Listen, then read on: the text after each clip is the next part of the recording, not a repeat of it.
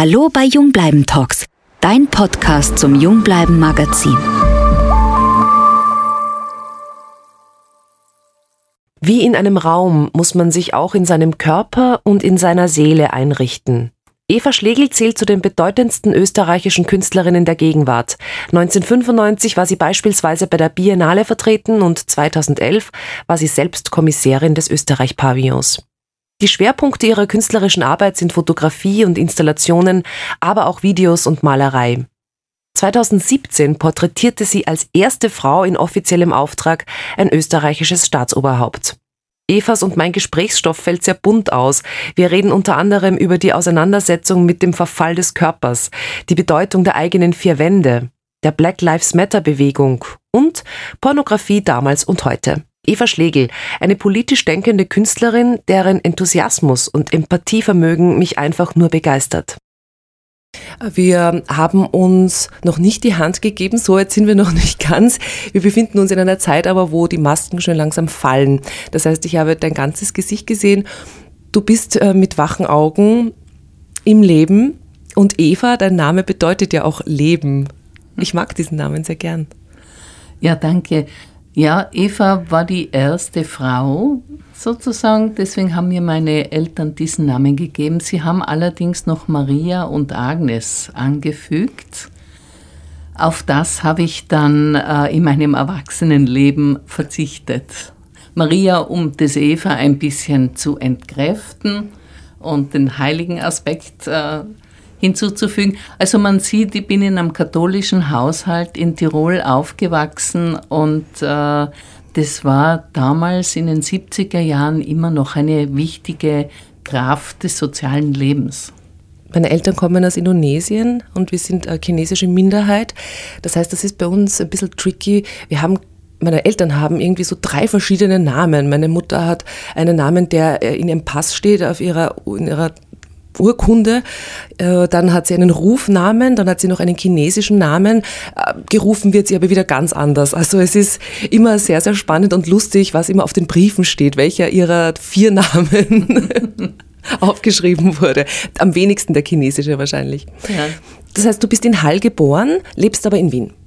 Ich bin in Hall geboren, ich bin in Tirol aufgewachsen, in Rom, benachbart, also ganz in der Nähe von Innsbruck bin dort in die Schule gegangen und habe relativ früh, eigentlich auch durch meinen Zeichenlehrer, das Gefühl gehabt, ich würde gern Künstlerin werden. Was das genau ist, wusste ich natürlich nicht. Ich konnte mir überhaupt nichts vorstellen. Aber was mir damals gut gefallen hat und was das Schöne war, ich habe drei Geschwister, also wir waren eine wirklich sehr lebendige Familie, das sage ich jetzt unter Anführungszeichen. Und das Schöne war, wenn ich in meinem Zimmer sitzen konnte und zeichnen, weil dann war ich wirklich abgeschlossen für mich allein. Das war deine Zeit und dein Raum. Genau. Und habe mir auch selbst genügt. Also das war einfach das Schönste, so für mich zu sein. Und das habe ich immer identifiziert, auch mit dem Künstlersein. Natürlich muss man sagen, die, die äh, Praxis des Künstlerseins, auch des Studiums, war dann ganz anders. Aber diesen Aspekt habe ich mir trotzdem behalten. Kommst du aus einer künstlerischen Familie? Überhaupt nicht. Mein Vater war Bankdirektor, also er hat sich, er war, wurde im Krieg schwer verwundet, weil er mit 16 noch eingezogen wurde gegen Ende des Krieges. Er war dann ähm, halbseitig gelähmt, also wirklich ganz schlimm gegen seinen Willen wurde er eingezogen. Und äh, er war auch traumatisiert. Das hat natürlich mein Leben auch geprägt, klarerweise. Und er hat sich dann, er hat die Matura nachher fertig gemacht, er hat am zweiten Bildungsweg studiert und hat sich wirklich hochgearbeitet, hat ähm, zwei Häuser gebaut, vier Kinder gezeugt. Also er war jemand, der sehr von einer Willenskraft gelebt hat und auch beseelt war. Mhm. Toll, es war sehr toll. Auf der anderen Seite, die Nachteile waren auch evident. Also er hat von seinen Kindern sehr viel verlangt. Wir sind sehr streng erzogen worden und die Traumata sind natürlich auch in die Kinder übergegangen. Also ja. Du hast, du hast doch gesagt, das hat deine Kunst ja auch beeinflusst oder deine Herangehensweise. Ja. Ist das etwas, wo du sagst, es sollte auch ein Anspruch sein für eine Künstlerin oder einen Künstler, hm, sage ich mal, politisch oder gesellschaftskritisch auseinanderzusetzen in ihrer bzw. seiner Kunst? Das ist schwierig. Das, äh, was macht gute Kunst aus? Es ist natürlich immer, es hat immer mit der Gesellschaft zu tun und mit der Gesellschaft, mit der politischen Situation einer Gesellschaft. Es ist natürlich auch, sind Renaissance-Künstler nicht ohne ihr gesellschaftliches Konstrukt zu dieser Zeit zu sehen und zu denken. Aber Kunst ist schon auch etwas Freieres. Es gibt Künstler, die quasi überhaupt nicht am politischen Leben teilnehmen, trotzdem aber gute Kunst machen. Also das ist sehr schwer. Mich interessiert die politische Situation. Ich mache keine politische Kunst in dem Sinn, aber es findet immer eine Auseinandersetzung auch damit statt. Mhm. Man muss ja nur an das Mahnmal denken. Das genau, ja. Vor dem Landesgericht für Strafsachen in Wien steht. Und wenn man sich jetzt so die heutige Zeit anschaut, abgesehen vom Virus, ähm, der uns alle betroffen hat. Jetzt auch äh, die Ereignisse Black Lives Matter. Da passiert gerade so wahnsinnig viel. Ich spüre diese Energie und vielleicht bin ich heute tatsächlich deswegen mit dieser Verspannung aufgewacht. Die Auseinandersetzung mit dem, was da gerade passiert, die mich nicht kalt lässt, ja, vielleicht fährt die wirklich durch, durch Mark und Bein. Mhm. Mhm. Weil du auch gestern gesagt hast, du hattest auch so, einen, so ein Gefühl der Erschöpfung. Wie nimmst du das wahr? als Mensch jetzt, also nicht nur als Künstlerin. Mhm. Es ist eine schwierige Zeit, das sehe ich auch so. Ähm, wie soll ich das sagen? Es ist, also ich bin andererseits sehr froh, dass es diese Riots gibt, diese Menschenansammlungen, die sich wieder wehren. Also ich meine, die Geschichte der, der Schwarzen ist ja in Stufen. Es gibt ja die Liberation sozusagen, findet in Stufen statt und findet immer wieder statt. Und das ist wichtig. Das ist so ähnlich wie der Feminismus.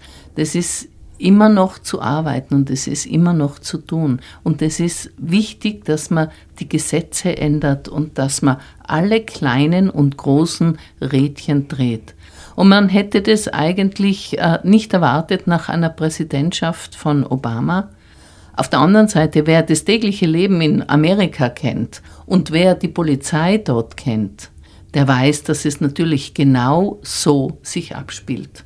Also, weil du das Gefühl hast, die Polizisten haben eine Vehemenz, die aber auf einer Angst beruht. Also wenn die Polizei kommt, musst du ja sofort sitzen bleiben im Auto, du darfst dich nicht rühren, die schreien dich an und jeder Versuch eines Dialoges ist unmöglich.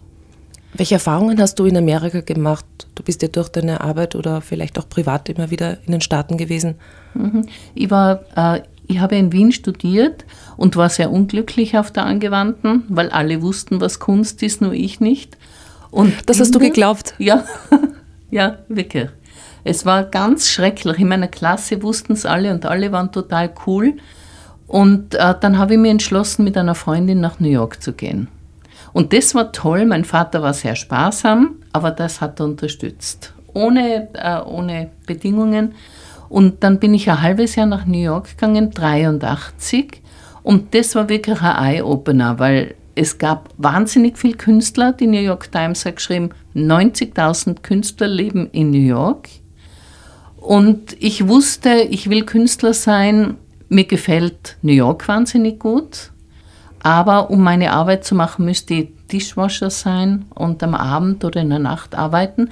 Das wollte ich nicht, also bin ich zurück. Das war ein Erlebnis und habe dann einfach, äh, dann habe ich einfach meine Arbeit gemacht. Dann bin ich einfach ohne rechts und links zu schauen, habe ich das Studium beendet und dann Kredit aufgenommen und äh, habe meine Arbeiten quasi mit experimenteller Art und Weise gemacht. Das zweite Mal war, mein Mann hat ein Getty-Stipendium bekommen, ein Forschungsstipendium. Und da waren wir 2003 ein halbes Jahr in Los Angeles.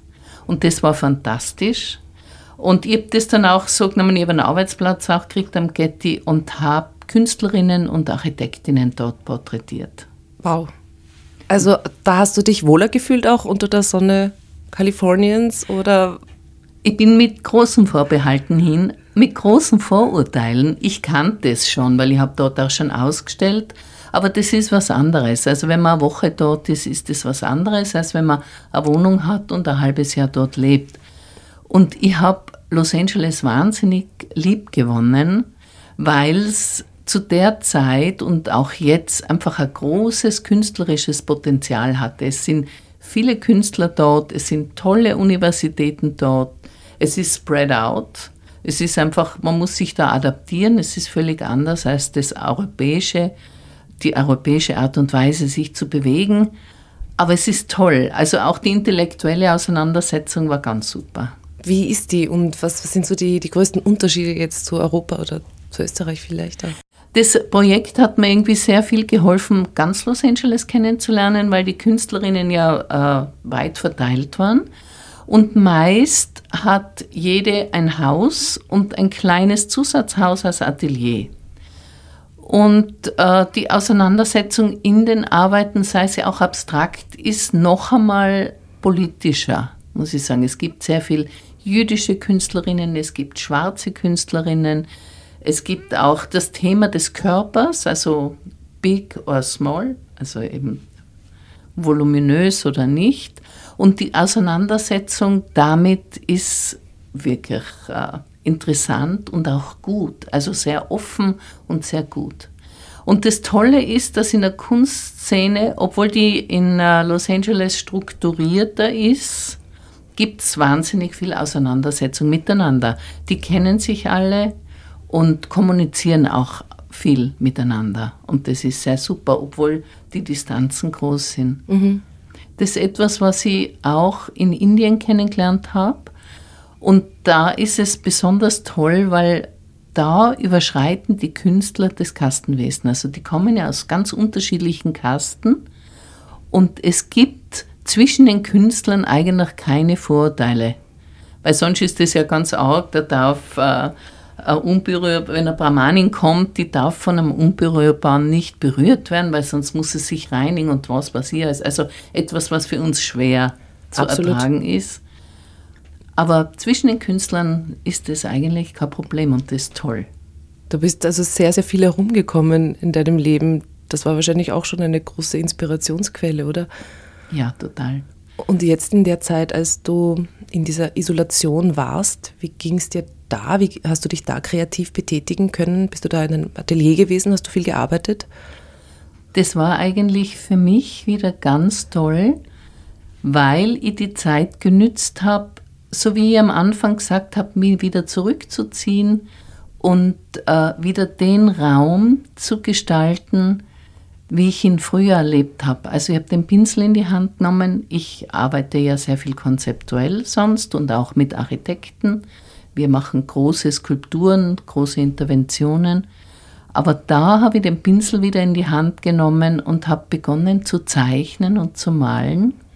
Nur für mich, also jetzt überhaupt nicht äh, zu denken, ob ich das ausstelle oder so, sondern einfach, um wieder in mich zu gehen und äh, schauen, ob man neue Wurzeln findet. Und das war für mich sehr schön. Also diese, wo das ganze soziale Leben wegfällt, weil wo die Termine wegfallen, wo die Eröffnungen wegfallen. Aber natürlich ist das schwierig und es kommen natürlich auch Existenzängste dazu. Also es ist nicht nur positiv. Mhm. Aber zumindest gibt es diese Freiräume oder gab es die für mich und die waren sehr schön, waren super. Ja, also ich hatte auch die verschiedensten Erfahrungen und Zustände in dieser Zeit. Einerseits habe ich gemerkt, wie sehr ich es auch gebraucht habe und wie sehr es mich auch beruhigt hat, dass jetzt mal überhaupt alles ein bisschen runtergefahren wird. Du hast vorher von Amerika, von Indien gesprochen. Ich habe ein paar Bilder gesehen im Fernsehen. Ich glaube, war es Neu-Delhi äh, wo man das erste Mal seit langer, langer Zeit mal ein bisschen weiter nach vorschauen konnte, als nur, ich nicht, zehn Meter, also so klar hat man dieses Land schon lange nicht mehr gesehen. Da merkt man mal, wie die Natur ja auch gelitten hat mhm. unter den Menschen und, und all den Fahrzeugen und dem Wahnsinn, dem Dreck, der da rumfliegt. Also die Natur hat sich das schon auch, ähm, ja, hat die Erholung gebraucht, oder? Absolut. Das hat man gesehen. Also wir haben ja so ein Haus am Land und ich bin oft gependelt dann ins Atelier. Und es war zum ersten Mal, waren wieder viele Insekten herum. Also man sieht es leider an den Windschutzscheiben, aber es waren viele Insekten und wir haben auch den Frühling dermaßen genossen. Die Vögel und das Blühen von jedem Ding, es war so intensiv, es war, war fantastisch. Mhm. Du bist ja jetzt schon sehr lange im künstlerischen Leben tätig und aktiv. Du hast von den 80er Jahren gesprochen in New York. Jetzt sind wir im Jahr 2020. Das Thema Nachhaltigkeit war, nehme ich mal jetzt an, in den 80er Jahren, naja, irgendwo gab es es schon, aber in dieser Präsenz, in dieser Kraft und in dieser Notwendigkeit noch nicht. Wie ist das für dich? Wie siehst du das jetzt im heutigen Kunstwesen? Wie ernsthaft und wie gut beschäftigt man sich damit? Nachhaltigkeit ist schon ein ganz wichtiges Thema ein wichtiges Thema, das sich über Städte, über Gesellschaften, über verschiedenste, über die Meere, was sich wirklich ausbreitet. Es ist ganz toll, da möchte die TBA 21 von der Francesca Habsburg erwähnen, die ja Sammlerin war und Ausstellungen gemacht hat, lange Zeit auch in Wien war und ihre, ihre äh, Sammlung gezeigt hat. Es war ganz wichtig für hier. Und die Francesca hat sich jetzt äh, gewandelt, sie hat einen neuen Partner und die machen, ähm, die arbeiten über das Meer, über die Reinheit der Meere, über die Sauberkeit, über die Entwicklung und so weiter. Und das ist wirklich sehr spannend und sehr toll. Also es gibt einige Projekte, die sich direkt damit beschäftigen. Es gibt auch andere. Also es gibt äh, ich habe mit der ESA zusammengearbeitet. Da gibt es so Projekte quasi in abgeschlossenen Räumen, wie man sich selber ernährt und wie man da Sachen züchtet oder so. Aber ich sehe es eigentlich eher als eine moralische Aufgabe, das, was wir da bekommen haben, nämlich die Erde, zu schützen und wirklich auch Prozesse rückgängig zu machen. Weil es ist ja so, wir haben das Plastik in dieser Form, wie wir es haben, das gibt es seit 70 Jahren. Das muss man sich mal überlegen. Seit 70 Jahren und der Planet ist überzogen damit. Die Meere, alles ist voll. Also da gibt es sehr viel zu tun, glaube ich. Mhm. Vor zwei Jahren hat man einen Einblick bekommen in so ein zentrales Thema von dir, weil du auch vorher das äh, Wort Raum verwendet hast. Deswegen ist es mir eingefallen. Äh, in Krems in der Kunsthalle hat man da deine Ausstellung anschauen können, wo du gesagt hast, das ist so dein zentrales Thema Raum, ähm, Spaces das war ja auch so ein Thema in der Quarantäne. Wie sieht man jetzt auf einmal so seine eigenen Räumlichkeiten? Also ich gehe jetzt eigentlich wieder so zurück ins, ins, ins, normale Leben, gar nicht so sehr in die Kunst, sondern äh, wie, wie wohl fühlt man sich eigentlich, weil die meisten in meinem Umfeld zum Beispiel, die sehr viel arbeiten, die kommen oft ja nur zum Schlafen nach Hause und die haben mit so viel Zeit zu Hause verbracht und gemerkt, ich kann mich mit vielem gar nicht mehr identifizieren. Also bei mir war es auch ähnlich. Ich habe mir, hab mir auf einmal so viele Fragen gestellt. Was, was ist das für ein Leben, das ich da zu Hause mir aufgestellt habe? Was, was sind das für Farben? Was ist das für ein komisches Möbelstück? Wie wichtig siehst du das? Äh, ja, wie man ja. sich seine eigenen vier Wände gestaltet. Ist schon wichtig, Oder? das ist total wichtig, total wichtig. Es ist ja wichtig, wie man, also für mich ist es zum Beispiel wichtig, wenn ich ins Atelier komme, ich tue mir auch immer Raum aneignen. Der Raum ist ganz wie Wohn, wie Arbeit, wo ich bin, das ist ganz wichtig für mich. Also und das äh, muss auch immer, es ist ein bisschen eine, eine zweischneidige Geschichte, weil man tut ja auch den Raum kontrollieren, indem man putzt, indem man überwacht, indem man schaut, dass er okay ist und so einerseits. Andererseits ist es wichtig, dass man sich gestaltet, dass die Abläufe gut funktionieren, dass man einen Raum hat, wo man sich entspannen kann, wo man nicht nachdenken muss, wo man lesen kann. Es ist ja die Frage, liest man im Sitzen, liest man im Liegen, wie macht man das? Und das war echt interessant, was du gesagt hast. Es ist nämlich so, wie dann die Geschäfte wieder aufgegangen sind da waren solche Anstürme auf. Auf die großen Möbelhäuser war der große genau, Ansturm, ja. Es war ein großer Ansturm auf die großen Möbelhäuser, weil viele Leute versucht haben, ihre Wohnung, mit der sie sich lange auseinandergesetzt haben, genau das, was du gesagt hast, zu verändern oder zu optimieren oder was auch immer. Ja. Fühlst du dich wohl in deiner Wohnung? Hast du dich wohl gefühlt? Ich habe schon gemerkt, dass ein paar Sachen die ich schon lange nicht mehr so bewusst angeschaut habe, die ich sehr, sehr lange auch schon mit mir rumtrage, eventuell nicht mehr so sehr zu mir gehören. Hm, obwohl gut. sie nicht hässlich sind und sie sind zeitlos, aber eigentlich habe ich keinen Zustand mehr dazu. Und das, das hat mich irgendwie dazu gebracht, zu überlegen, wie, wie, wie viel wert bin ich mir selber auch, dass ich mir dieses Zuhause so schön wie möglich schaffe. Es ist so ein bisschen, ja, es steht halt einfach da. Es, da ist mhm. einfach der Tisch, auf dem Essig, auf dem liegen die Sachen rum oder in diesem Kasten verstaue ich all die Sachen, die, die ich nicht sehen möchte. Der ist halt einfach schon da seit 15 Jahren. Es hat mich schon zum Nachdenken gebracht, wie, wie ich eigentlich sein und also nicht nur wie, wie ich leben möchte, sondern eben dann auch, wie ich sein möchte. Mhm. Und wie du auch begleitet wirst vom Raum und, wie, genau. und von den Dingen, die mit dir da äh, ins Leben wachsen, sozusagen. Ja. ja. Was ich sehr gern gehabt habe, äh, weil ich diese, diese Ausdrucksweise von dir so schön fand, dass du mit Licht malst. Mhm. Äh, ich habe gemerkt, dass im Schlafzimmer zu einer gewissen Uhrzeit das Licht reinfällt bei mir durch so eine ganz spezielle Jalousie-Vorrichtung. Ich glaube, das ist eines der teuersten Dinge, die ich mir da angeschafft habe vor zwölf Jahren.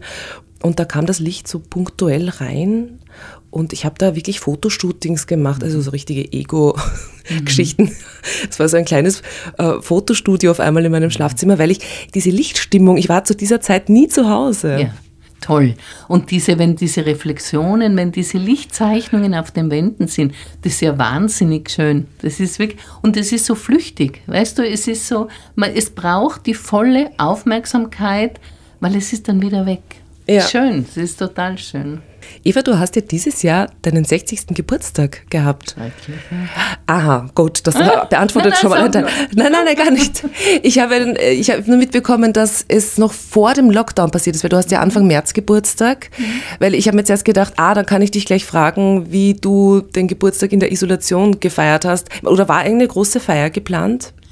Na, es war so geplant, dass ich mit meinen Freunden nach Palermo fahre also mit acht Leuten. Das hieß dann Eva Palermo, das Projekt, ist aber leider jetzt äh, nicht gelungen. Und verschoben worden? Es ist verschoben worden, aber es ist auch mit den Flügen, es ist auf unbestimmte Zeit verschoben worden. Wir waren beim 50er in Marokko, das war fantastisch.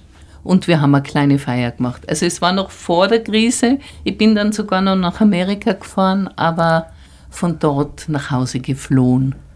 Zweck, also wegen Corona. Ich war bei einer Ausstellungseröffnung, da wurde ein neues Museum eröffnet und der Künstlerempfang war toll, das Museum ist super und wir waren essen und am nächsten Tag in der Früh ist ein Corona-Case Corona diagnostiziert worden im Künstlerhotel. Uh. Ja. Und zwar von einem Baseballspieler, der sich so lustig gemacht hat über Corona und alle Mikrofone angegriffen hat beim Na. Interview. Ja, der hatte Corona. Ich war zum Glück im Hilton und nicht im Künstlerhotel. Aber ich bin dann sofort, die haben alles gestoppt. Also die Eröffnung des Dinner wurde alles gecancelt, was so ein bisschen äh, dramatisch war, muss ich sagen. Und ich habe dann versucht, heimzufliegen, was auch nicht so einfach war, weil die Auer völlig überlastet war. Und äh, meine Mitarbeiterin hat mir dann hier sehr gut geholfen.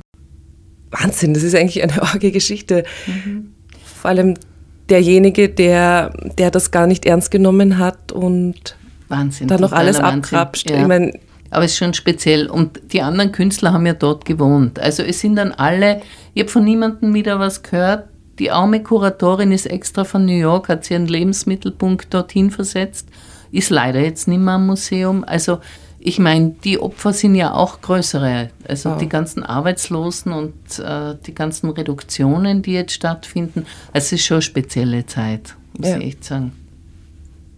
Aber kommen wir doch noch mal kurz auf das Schrecklich zurück, als ich dich auf deinen Geburtstag angesprochen habe. 60, schrecklich?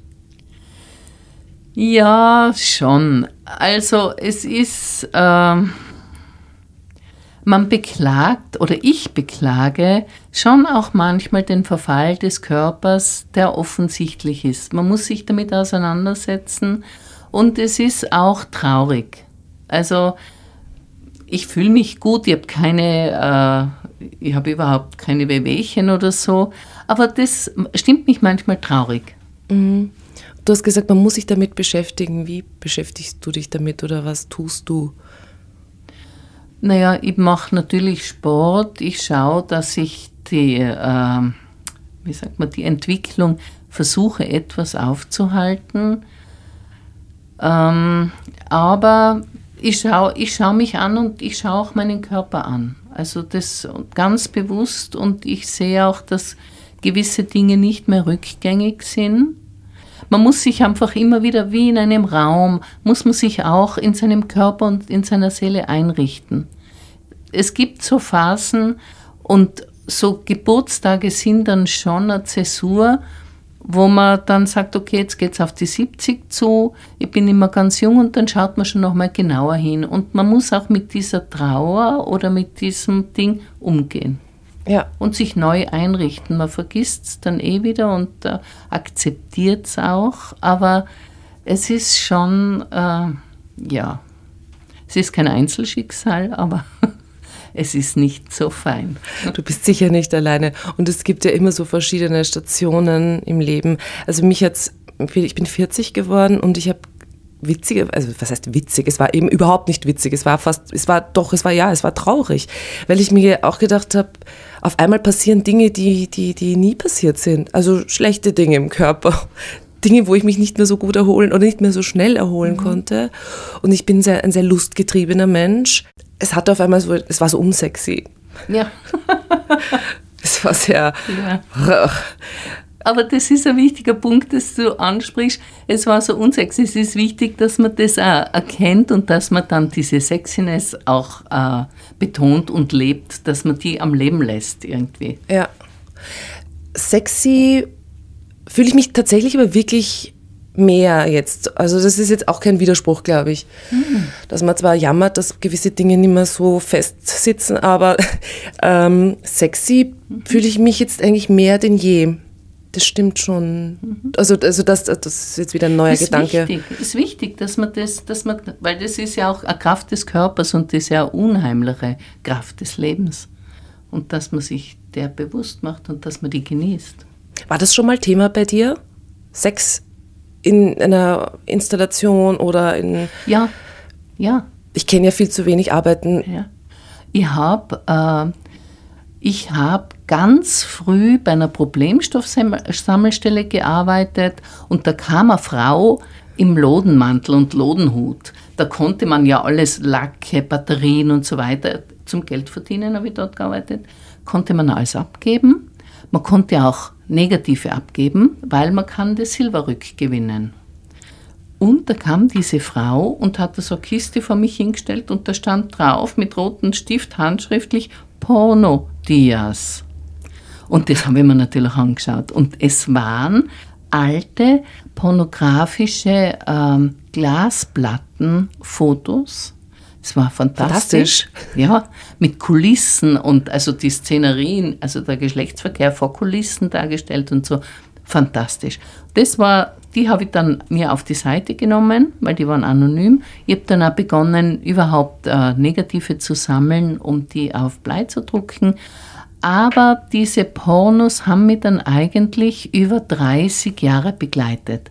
Ich habe sie ganz vorsichtig und sukzessive umgesetzt auf Blei, im Negativ, auf Glas, in Weiß, damit man sich beim Lesen schwer tut, damit man genau hinschauen muss. Und habe dann auch ähm, so erotische Fotos oder Pornos von der Josephine an Bordell aus dem ersten Bezirk bekommen und getauscht. Es waren immer anonyme Fotos. Ich wusste nicht, wer drauf ist. Die Fotos von der Josephine waren aus den 60er Jahren mhm. und interessant war, dass die Frauen immer noch so hingebreitet waren und die Männer immer getarnt. Ja. Mit, mit Bärten, Brillen.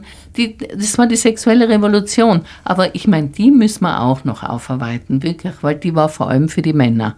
Ganz ehrlich. Absolut. Ja. Aber äh, unglaublich, dass du dieses äh, Zeitdokument da durch Zufall gefunden hast. Ja. Und was das Interessante ist zu den jetzigen Pornoarbeiten, dass jetzt die Körper total geshaped sind und damals waren die Körper so weiche, normale Körper, sehr schön. Und das war auch aber gewisses Liebe, es war ein liebevoller Blick auf die Dinge. Und das ist etwas, was was bewusst macht und was mir eigentlich sehr wichtig war. Mhm. Ja, Pornos ist, also ich habe ich habe die schon ganz gern, aber es macht für mich keinen Sinn, also für mich jetzt, ja, das ist mhm. ja auch mhm. Geschmackssache, weil du gesagt hast, eben geshaped. Also mich, mich tönt das ja auch nicht an, wenn die so, wenn die, wenn die nicht echt sind. Was ja, aber nicht heißt, dass die mir nicht immer gefallen würden. Manche gefallen mir schon. Also da gibt es ja 50 Shades of ähm, Big Boobs oder äh, Plastikbrüste. Also das geht, kann ja auch ganz gut gemacht sein. Aber meistens komme ich da nicht so wirklich in die Gänge. na, ich auch nicht. Also, na. Aber bei, bei Männern ist es halt, aber bei Männern ist es ja genauso. Also die, die können ja auch schon, die sind ja auch oft sehr unecht mittlerweile. Mhm. Aber es ist inzwischen wirklich eine Industrie. Also, wie du sagst, diese 50 Shades of Boobs, also diese Brustvergrößerungen, Verkleinerungen, das ist ja wirklich, es sind, es hat auch eine totale Fetischisierung stattgefunden, was okay ist. Ja, es gab auch früher Fetisch. Äh, Geschichten, also wenn man was weiß ich, an Partei und Desart und da gibt es mhm. eine Reihe von Literatur und, äh, und tollen Sachen. Aber wie das jetzt, also ich habe jetzt, tue ich mir irgendwie schwer. Es, es, ist sehr viel vor allem. Also wir haben Fast ja. Fashion, wir haben Fast Pornos, es ist alles genau. sehr, sehr viel. Ja, genau. Zu viel vielleicht. Hat die Welt schon zu viel von allem? Vielleicht, ja. Vielleicht am Schluss, worauf äh, hast du Lust, weil wir über Lust und Liebe, Sex und so gesprochen haben, ähm, wie die Welt in ein paar Jahren, träumen wir einfach mal, so aussehen sollte, für dich im Idealfall? Sie sollte sozialer sein, sie sollte klarer sein und äh, sauberer. Das hätte ich gern. Also so einfach für uns alle. Danke, Eva. Ich habe mich irrsinnig gefreut, dass ich dich kennenlernen durfte und dass ich mit dir über schmutzige Dinge sprechen konnte und wir auf die sauberen Dinge hoffen auf ja, der Welt. Genau. Danke, Miriam. Das war wirklich eine große Freude auch für mich. Danke. Das war's mit Jungbleiben Talks. Ich freue mich schon aufs nächste Mal. Bis bald. Das war Jungbleiben Talks. Mehr Podcasts und inspirierende Stories findest du im Verslauer Magazin auf jungbleiben.com.